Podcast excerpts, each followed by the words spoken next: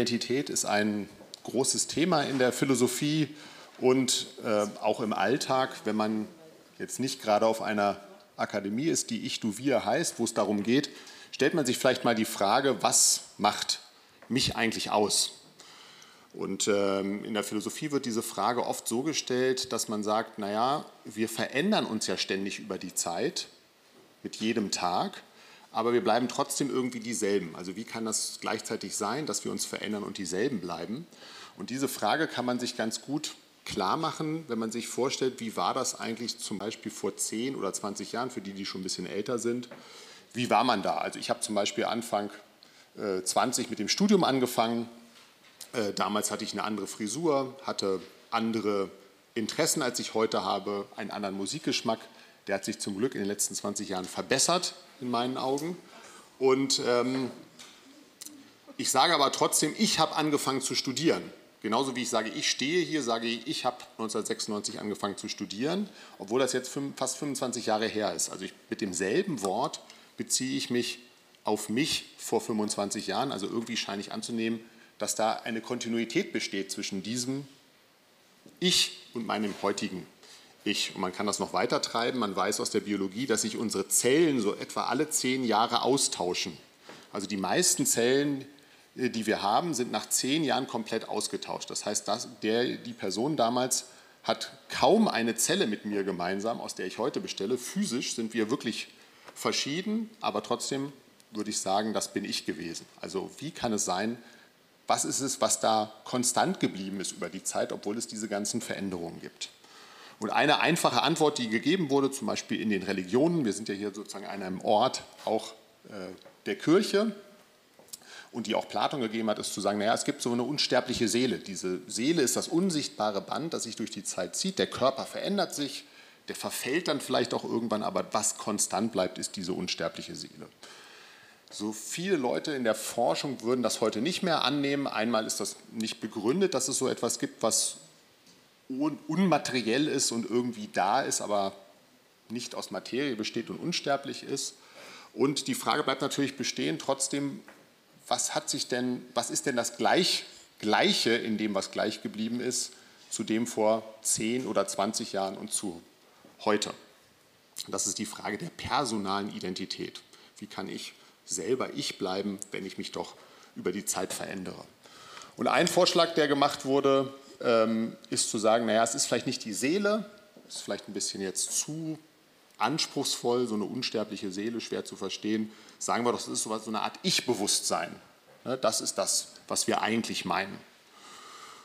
Und auch das ist irgendwie in der Historie kritisch gesehen worden. Ein Ansatz, der sagt, das stimmt gar nicht, es kommt von David Hume, der schottische Philosoph der, oder der Philosoph der schottischen Aufklärung, David Hume, hat gesagt, es gibt gar nicht so etwas wie ein Ich. Die Frage ist schon falsch gestellt. Der sagt sinngemäß etwas, was man vielleicht auch im Buddhismus kennt, so diese Vorstellung, dass es ein Ich oder ein Selbst gibt, ist irgendwie schon eine falsche Annahme. Wenn man in sich reinschaut, sagt Hume, Introspektion betreibt, also in sich selber hineinblickt, dann sieht man da man hat bestimmte Gedanken, man hat Wünsche, Interessen, Vorstellungen, Eindrücke, Gefühle.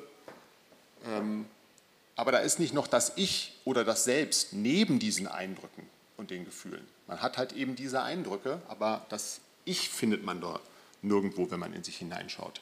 Hume verwendet eine Metapher, er sagt, wir müssen uns unser Bewusstsein so ein bisschen vorstellen wie so eine Theaterbühne und da treten jetzt Schauspielerinnen und Schauspieler auf, nämlich Gedanken, Wünsche, Interessen, Vorstellungen, Tagträume, Eindrücke, Gefühle, die treten da auf und sind ein bisschen auf der Bühne und gehen auch wieder von der Bühne ab. Aber das Ich tritt dort nicht auf. Das Selbst ist dort nie zu sehen. Es gibt gar kein Selbst und gar kein Ich. Das klingt erstmal so ganz interessant und auch irgendwie überzeugend. Wenn man ein bisschen länger darüber nachdenkt, merkt man, hm, es gibt aber so einen kleinen Denkfehler in dieser Metapher denn es ist doch etwas relativ konstant über die Zeit, nämlich die Bühne. Ja, die Eindrücke sind zwar verschieden, aber die Bühne bleibt ja die ganze Zeit die Bühne, auf denen diese Eindrücke auftreten. Also auch Hume scheint anzunehmen, dass es da etwas Konstantes gibt, was sich durch die Zeit hindurchzieht. Ähm, ein anderer Philosoph, John Locke, sagt, dieses Konstante ist genau dieses Ich-Bewusstsein. Der sagt, hat noch vor Jung gelebt. Er sagt, nee, die Seele, da, da will er nichts davon wissen. Aber so ein Ich-Bewusstsein gibt es. Und wieso kann ich jetzt sagen, dass ich es war, der vor 25 Jahren angefangen hat zu studieren? Also was ist das, was bleibt? Sagt er, naja, wir haben ja diese autobiografischen Erinnerungen, die Erinnerung an das, was vorher war. Und die kann ich ja in meinem Bewusstsein ständig aktualisieren. Also ich kann aktualisieren, was ich vor 10 Jahren, 15 Jahren gemacht habe, nicht alles. Ja, ich erinnere mich nicht an alles, aber vieles davon kann ich aktualisieren. Und weil es eine Verbindung gibt von diesem früheren Ich zu mir und ich das immer wieder mir ins Bewusstsein rufen kann durch meine Erinnerungen, sind es die Erinnerungen, die mich ausmachen. Ja, die Erinnerungen, die ich ins Bewusstsein rufen kann, die sind es, die mich im Kern bestimmen. Ja, klingt erstmal auch plausibel, aber auch dagegen gibt es ein gewichtiges Gegenargument, und zwar in Form eines Filmes, Born Identity, hat interessanterweise Identität sogar im Titel. Ich weiß nicht, ob das jeder kennt. Born Identity ist ein Film, handelt von einer Hauptfigur, Jason Bourne, das ist ein Auftragskiller, Geheimagent, der wird aus dem Wasser gezogen und erinnert sich an überhaupt nichts aus seinem Leben. Aber trotzdem hat er eine Identität. Trotzdem ist er äh, eine Person. Er hat spricht viele Sprachen zum Beispiel, hat bestimmte motorische Fähigkeiten, um die es natürlich dann in dem Film auch geht.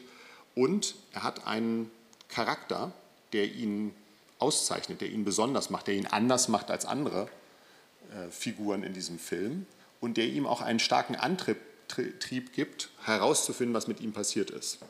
Also wenn Locke recht hätte und die autobiografischen Erinnerungen wären essentiell für unsere Identität, dann müssten wir sagen, das ist ein, eine Person ohne Identität, weil er hat ja keine Erinnerungen. Später kommen die zurück, muss man dazu sagen. Aber das scheint irgendwie auch nicht richtig zu sein. Es kann nicht die Autobiografie alleine sein, die uns ausmacht. Und ich glaube, es gibt eine andere Alternative, was eigentlich das ist, was über die Zeit konstant bleibt und was uns auch in unserem Wesen ausmacht. Und das ist unser Charakter. Ja, Charakter ist schon das richtige Stichwort, speziell unser moralischer Charakter. Und ich glaube, dafür gibt es relativ viele Hinweise aus verschiedenen Bereichen, aus der Philosophie, Psychologie, Soziologie. Und ich gebe mal einfach mal ein paar Beispiele, warum ich das relativ plausibel finde, dass, es, dass unsere Identität primär durch unseren moralischen Charakter geprägt ist. Das meinen wir eigentlich, wenn wir über Identität sprechen. Das erste Beispiel, woran man das sehr gut sehen kann, ist ein Gedankenexperiment. Ja? Philosophen, Philosophinnen und Philosophen lieben Gedankenexperimente. Man stellt sich immer ein Szenario vor und fragt sich, was würde ich, was würde ich da sagen? Jetzt gibt es einen Philosophen, der ist Sean Nichols, der hat das mit einer Psychologin, Nina Strominger, die haben das zusammen gemacht, ein Experiment, und die haben sich gesagt, wir fragen jetzt mal gar nicht Philosophen, was Identität ist, wir fragen mal Laien, normale Menschen. Ja? Was würden Sie sagen, wenn wir Ihnen so ein Szenario geben? Und Sie äh, haben folgendes Szenario den Leuten präsentiert. Sie haben gesagt, na, stellt euch vor, da ist eine Person, die heißt Jim. Jim geht wandern, stürzt, schlägt sich den Kopf auf und wacht am nächsten Tag im Krankenhaus auf. Und Jim hat jetzt ein, etwas verloren. Jetzt wird das durchgespielt, was er verloren hat. Im ersten Szenario sagt man, Jim hat ganz viel von seinem Faktenwissen verloren. Sagen wir mal, der war Anwalt, der wacht auf, kann sich noch erinnern an seine Vergangenheit, der kann noch sprechen, aber er weiß nichts mehr über Jura. Alles vergessen. Ja? Ist alles irgendwie gelöscht durch den Unfall. Jetzt werden die Versuchspersonen gefragt, der, der da die Augen aufschlägt im Krankenhaus, ist das noch Jim? Und die meisten Versuchspersonen sagen, ja, das ist noch Jim. Der hat zwar jetzt Pech gehabt, der kann halt nicht mehr, muss halt Jura alles wieder neu lernen, aber das ist trotzdem noch Jim. Jetzt spielt man das durch. Was ist, wenn er seine motorischen Fähigkeiten verliert? Der kann jetzt nicht mehr Fußball spielen und nicht mehr Klavier spielen, konnte er vorher. Ist das noch Jim? Sagen Leute, ja, auch das ist Jim. Was ist, wenn er seine Wünsche und Interessen verliert oder seinen Geschmack? Ja, ist blöd für ihn, aber ist halt immer noch Jim. Autobiografische Erinnerungen, ne, wie in dem Film. Was ist, wenn er, wenn er nicht mehr weiß, was vor dem Unfall war? Ja, auch blöd für ihn, aber es ist immer noch Jim. Und jetzt kommt es nur, wenn man sagt, sein moralischer Charakter hat sich geändert. Mit Moral ist gemeint seine Werte und Normen, vielleicht auch seine moralischen Einstellungen, Tugenden, die er hat, das, was er für richtig hält, von dem er glaubt, dass wir es tun sollen, ne? also Werte, Normen, Moral in so einem weiten Sinne. Wenn sich da was geändert hat, dann sind die Leute schon viel eher geneigt, dass sie sagen, ha, das ist gar nicht mehr Jim. Also wenn er vorher, sagen wir mal, sehr großzügig war, plötzlich ist er nach dem Unfall geizig geworden. oder er war immer sehr egoistisch, plötzlich ist er jemand, der sich um andere Menschen kümmert. Oder er war vorher so ein gesetzestreuer Mensch, danach ist er ein Straftäter, der sich überhaupt nicht mehr um Gesetze kümmert. Oder umgekehrt, vorher Straftäter, später gesetzestreu. Vorher religiös, danach nicht, vorher nicht religiös, danach religiös geworden. Also dieser Wechsel auf diesen Ebenen, wo es wirklich um eher moralische, normative Fragen geht, Werte und Normen, da haben dann über 60 Prozent gesagt, nee, das ist nicht mehr Jim. Da ist ein anderer aufgewacht. Das hat ihn so stark verändert, dass man nicht mehr sagen kann, er ist der Alte. Es kommt offenbar bei Laien nicht auf die autobiografischen Erinnerungen, was in der Vergangenheit war, an, sondern auf die Werte, den moralischen Kompass der Person. Das ist der erste Hinweis darauf, dass Moral etwas mit Identität zu tun hat und vielleicht essentiell ist für die Identität. Das zweite Beispiel kommt aus der Psychologie. Da gibt es sogenannte identitätsschützende Denkfehler. Auch das Wort Identität drin. Ähm, da gibt es auch Versuche dazu, die jetzt Psychologen machen, Experimente. Und ein Versuch geht so, das macht man mit Leuten, die nicht Vegetarier sind, das ist wichtig in dem Versuch, also Leute, die normalerweise alles essen. Man bildet zwei Gruppen. Eine Gruppe isst ein Steak und die andere Gruppe isst einen Salat. Jetzt fragt man die Gruppen, während sie essen, sag mal, glaubst du, dass Rinder Empfindungen haben? Und die Salatgruppe sagt, ja klar, Rinderempfindungen sind ja Säugetiere und so, bin ich mir ziemlich sicher, dass die auch Schmerz zum Beispiel empfinden. Und die Leute, die Fleisch essen, sagen eher nein, haben keine Empfindung. Ja, sind sonst aber gleich die Gruppen. Warum ist das so? Und die Erklärung, die dafür gegeben wird, ist, ähm, dass man sagt, naja, wenn ich Fleisch esse und gleichzeitig darüber nachdenke, dass Fleischessen vielleicht Schmerzen verursacht oder ein, ein Leiden verursacht oder dass ich ein Tier esse, was Empfindungen hat, dann entsteht in meinem Kopf so eine Spannung. Kognitive Dissonanz nennt man das. Die zwei Sachen passen nicht so gut zusammen. Und wir neigen dazu, diese Dissonanzen aufzulösen. Wir mögen das nicht so gerne, diese Spannung im Kopf zu haben. Jetzt gibt es zwei Möglichkeiten, die aufzulösen. Die eine Möglichkeit ist zu sagen, okay, dann höre ich jetzt auf, Fleisch zu essen. Wenn Rinder Empfindungen haben, dann esse ich einfach kein Fleisch mehr. Das ist die eine Möglichkeit. Und die andere Möglichkeit ist zu sagen, stimmt ja gar nicht. Oder haben ja gar keine Empfindung. Nee, haben sie nicht. Also wenn jemand kommt und sagt, ah, die und die Fakten präsentiere ich dir, kann ich auch sagen, ja, ist Fake News. Also ich ignoriere die, spiele die runter, äh, widerspreche dem. Ähm, und wenn man jetzt diese beiden Möglichkeiten anguckt, sieht man ziemlich schnell, die zweite ist ein bisschen leichter als die erste. Die erste Möglichkeit heißt, ich muss mein Verhalten ändern. Wir wissen, dass es extrem schwer sein Verhalten zu ändern. Es geht nicht von heute auf morgen. Und ich muss mir eingestehen, alles, was ich davor gemacht habe, das ist ja nicht das erste Mal, dass ich dieses Steak esse, war auch falsch. Also ich habe ein ganz falsches Leben geführt bis dahin. Das ist sehr aufwendig, das ist mit hohen persönlichen Kosten sozusagen verbunden. Das andere ist ein bisschen leichter zu sagen, ja, stimmt ja gar nicht. Ja, kann ich das einfach abtun. Deshalb wählen Menschen typischerweise die zweite Strategie. Aber was sie da tun, ist etwas, was man Identitätsschutz nennen könnte und was auch so genannt wird. Freud hat das auch schon gesehen. Er hat gesagt, wir wollen unser Ich-Ideal erhalten. Also gerade bei moralischen Fragen, wenn wir moralisch herausgefordert sind, wollen wir gerne unsere Moral schützen. Und warum wollen wir unsere Moral schützen? Sie ist uns offenbar wichtig. Es gehört zu uns, zu unserer Identität dazu, welche Werte wir haben. Deshalb reagieren wir da viel, viel stärker, wenn es um moralische Fragen geht und wir die schützen wollen. Das geht oft auch ganz automatisch. Wir denken nicht bewusst darüber nach, aber es scheint ein Mechanismus in uns zu sein. Wir kennen das auch übrigens aus anderen Beispielen, wenn uns Leute moralische Vorwürfe machen. Bei moralischen Vorwürfen, wenn jemand sagt, du hast was falsch gemacht ne, oder das, was du getan hast, das ist nicht richtig, es ist selten so, dass wir sagen, ah, du hast einfach eine andere Moral als ich. Typischerweise könnten wir auch machen. Typischerweise glauben wir, wir müssen uns gegen einen moralischen Vorwurf verteidigen. Wir müssen ähm, Gründe finden, äh, zurückschlagen oder zumindest unsere Position klar machen. Auch daran sieht man, uns ist Moral so wichtig, unsere Werte und Normen, unser moralischer Kompass ist uns so, wichtig, was wiederum darauf hindeutet, dass wir das sehr stark mit unserer Identität verbinden, viel stärker als mit anderen Dingen, wo es uns relativ egal ist, was andere Leute sagen. Also zweiter Faktor, identitätsschützende Denkfehler, so heißen die. Der dritte Bereich, den man sich anschauen kann, ist das, was man Identitätspolitik nennt. Auch da kommt das Wort Identität vor. Auf den ersten Blick könnte man denken, ja, das hat dabei eher was mit Gruppenzugehörigkeit zu tun. Wir haben am Anfang schon ein bisschen was dazu gehört. Aber bei der Identitätspolitik, wir hören auch gleich später noch im Vortrag ein bisschen mehr dazu, aber bei der Identitätspolitik geht es erstmal darum, das ist historisch gesehen eine Initiative von Minderheiten, es war vor allen Dingen 60er, 70er Jahre in den USA, African Americans, also Afroamerikaner und sexuelle Minderheiten, LGBTQ, äh, die sich die gesagt haben, wir sind als Gruppen benachteiligt, wir werden diskriminiert und wir wollen dieselbe Anerkennung und denselben Respekt haben von der Mehrheitsgesellschaft. Es gibt eine sehr gute Formulierung, die das trifft. Es, war, es ging um Anerkennung, um ein Gleichsein im Anderssein. Ja, es waren Gruppen, die gesagt haben, wir sind zwar anders als die Mehrheit, aber wir wollen trotzdem als Gleiche anerkannt werden, als Gleiche respektiert werden in unserem Anderssein.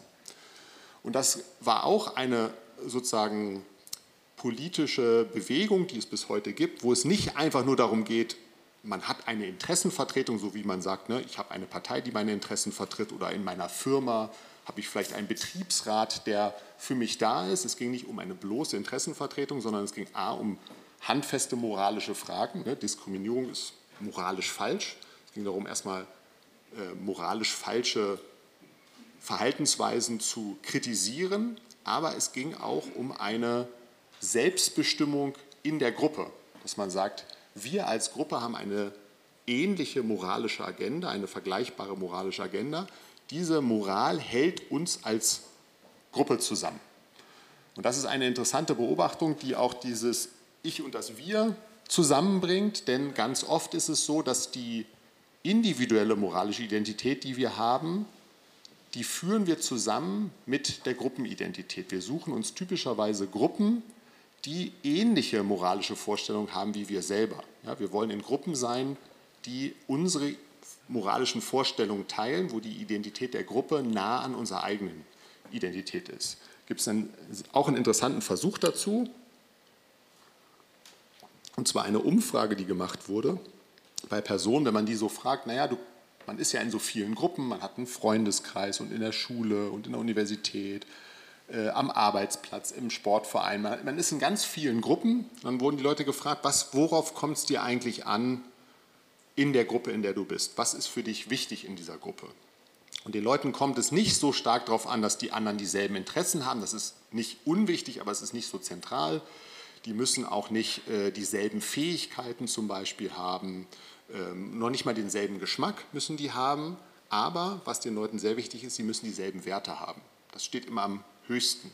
Also am wichtigsten ist es, dass man mit den Leuten sich abgibt, die ungefähr dieselben moralischen Vorstellungen haben. Sagen wir mal zu, zur Maskenpflicht kann das sein, zu Klimamaßnahmen, zu Migrationsfragen, wie man miteinander umgeht, wie man zusammen leben will. Das können alle möglichen moralischen Fragen sein, aber man will, dass die Leute ungefähr dasselbe haben. Also individuelle Identität und Gruppenidentität denken wir oft eng zusammen. Ne? Der Mensch ist ein soziales Tier, wir wollen gerne in Gruppen sein und unsere moralische Identität soll zur Gruppenidentität passen.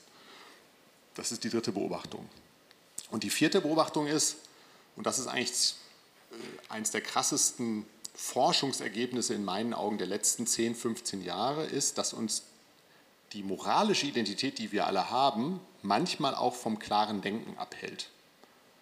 Aber was wiederum eigentlich ein Hinweis darauf ist, wie wichtig uns die moralische Identität ist. Es gibt Versuche, die man macht mit Leuten, wo man denen so Zahlen gibt, die sie auswerten sollen, Wissensfragen, Argumente muss man lesen, muss die so bewerten, ähm, Daten auswerten. Also es gibt eine ganze Zahl von so Wissens- und Kognitionstests, die man so machen kann. Und da kommt immer raus, wer sehr gebildet ist und intelligent ist, der schneidet da typischerweise besser ab als der Durchschnitt. Ja, ist klar, wenn man einen hohen IQ hat und sehr gebildet ist, ist man da besser. Und diese Gruppe kann man nennen die kognitive Elite, wird dann in der Forschung so genannt. Ja, also Leute, die das besonders gut können, die super mit Zahlen, mit Argumenten umgehen können, Faktencheck, die ja richtig gut drin sind. Ja. Und wenn man diesen Leuten neutrale Fragen gibt, sind die sehr, sehr gut. Wenn man das Thema, das sind alles immer so fiktive Texte und Studien, wenn man das Thema wechselt zu moralischen Themen, da geht es zum Beispiel, dann sieht es ganz anders aus, ja? wenn man moralische Themen hat. Also man fragt zum Beispiel was zur Todesstrafe in den USA oder zu Waffenbesitz in den USA, ja? moralisch sehr umstrittenes Thema zwischen den Lagern. Man sagt was zu Maßnahmen gegen den Klimawandel oder zu genmanipuliertem Essen oder ähm, Masken tragen könnte auch ein Beispiel sein, Fracking, ob das in Ordnung ist. Und was den Leuten präsentiert wird, sind immer Fake-Studien, das sind keine echten Daten, sind sozusagen nur fiktionale Sachen, das wissen die aber nicht. Und das Interessante ist, die kognitiven Eliten, die super gut waren bei neutralen Fragen, sind plötzlich schlechter als der Durchschnitt, wenn es um moralische Fragen geht, die ihrer moralischen Agenda widersprechen. Und das ist ziemlich kurios. Man kann das nur so erklären, dass sie ihren Verstand oder ihre Intelligenz nicht einsetzen, um wirklich herauszufinden, was steht da oder was ist das Argument oder was sind die Zahlen. Ich rechne das jetzt mal aus. Sondern sie setzen es ein, um ihre eigene Identität zu schützen. Also sie haben ein scharfes Schwert, einen scharfen Verstand, setzen ihn aber nicht primär ein, um herauszufinden, was in der Welt der Fall ist, sondern erstmal dafür, die eigene moralische Identität zu schützen.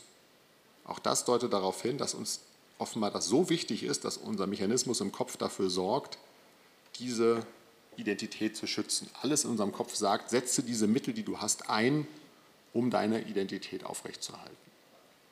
Ja, also das sind in meinen Augen vier Hinweise darauf, dass unsere Identität moralisch ist. Und das wäre jetzt auch so die Schlussfolgerung, die ich daraus ziehe. Ich glaube, man kann drei Schlussfolgerungen daraus ziehen.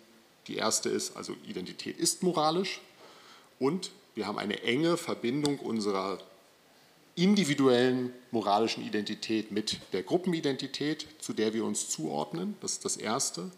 Das Zweite ist, wenn wir klar denken wollen, müssen wir leider die Moral, äh, die Identität klein halten. Also man muss sich klar machen, wenn man über moralisch aufgeladene Themen nachdenkt, ist man anfällig für so ein interessegeleitetes Denken für ideologisches Denken. Man sortiert diese Informationen sofort nach der eigenen moralischen Identität, man muss sich dagegen schützen und das sozusagen mitreflektieren, wenn man klar denken will. Das ist der zweite Punkt. Und der dritte Punkt ist, ich glaube, man kann die moralische Identität auch als etwas nicht perfekt, aber zu einem gewissen Grade elastisches etwas auffassen. Also man muss nicht selbst wenn man sagt, die Werte und Normen, der moralische Charakter, der mich prägt, der mich ausmacht, man muss da nicht sklavisch dran festhalten, sondern kann das so ein bisschen auch als etwas Variables sehen, ohne dass man sich selber aufgibt, wenn man so seine Werte und Normen ändert. Auch das haben wir vorhin schon gehört. Ne? Der Mensch ist das, äh, der, ein autonomes, wir sind autonome Wesen. Autonom sein heißt sich selbst ein Gesetz geben, selbstbestimmt zu leben. Das heißt einerseits, wir können in die Welt eingreifen und die Welt verändern nach unseren eigenen Plänen, aber wir können natürlich auch uns selber verändern, über uns selber nachdenken. Und äh, in meinen Augen ist äh, der, best, der beste Beleg dafür die große moralische Revolution der letzten 100 Jahre. Die Welt ist in den letzten 100 Jahren in vielen Hinsichten sehr viel offener und toleranter geworden. Und das kann nur deshalb passiert sein, weil irgendjemand mal gesagt hat, ich bin zwar mit bestimmten Werten und Normen aufgewachsen, die machen vielleicht sogar meine Identität auf, aus, aber in den ein, zwei Punkten möchte ich die jetzt möchte ich nicht mehr danach leben, möchte ich das ändern. Also ein Beispiel, äh, in den meisten Ländern der Welt war 1950, vor etwa 70 Jahren, Homosexualität noch eine Straftat. Es war in fast allen Ländern kriminalisiert. Heute können in relativ vielen Ländern Menschen schon, in über 20 Ländern können Menschen äh, gibt es die gleichgeschlechtliche Ehe ne, und homosexuelle Paare können heiraten und relativ weit, auch in Deutschland zum Beispiel, ist Homosexualität akzeptiert. Das kann nur so passiert sein, dass irgendwann jemand gesagt hat, ich bin zwar so aufgewachsen, dass mir jemand gesagt hat, das ist was Falsches oder Unnatürliches, aber ich glaube nicht mehr daran. Ich mache es nicht zu einem wesentlichen Teil meiner Identität, selbst wenn es mal meine Auffassung gewesen ist. Moralischer Fortschritt funktioniert durch eine gewisse Elastizität dieser Identität. Und ich glaube, dass auch sehr viele öffentliche Diskussionen, gerade wenn es um diese Themen, diese aufgeladenen Themen gibt, davon extrem profitieren würden, wenn man die moralische Identität als etwas mehr oder minder Elastisches sehen würde. Ja, vielen Dank.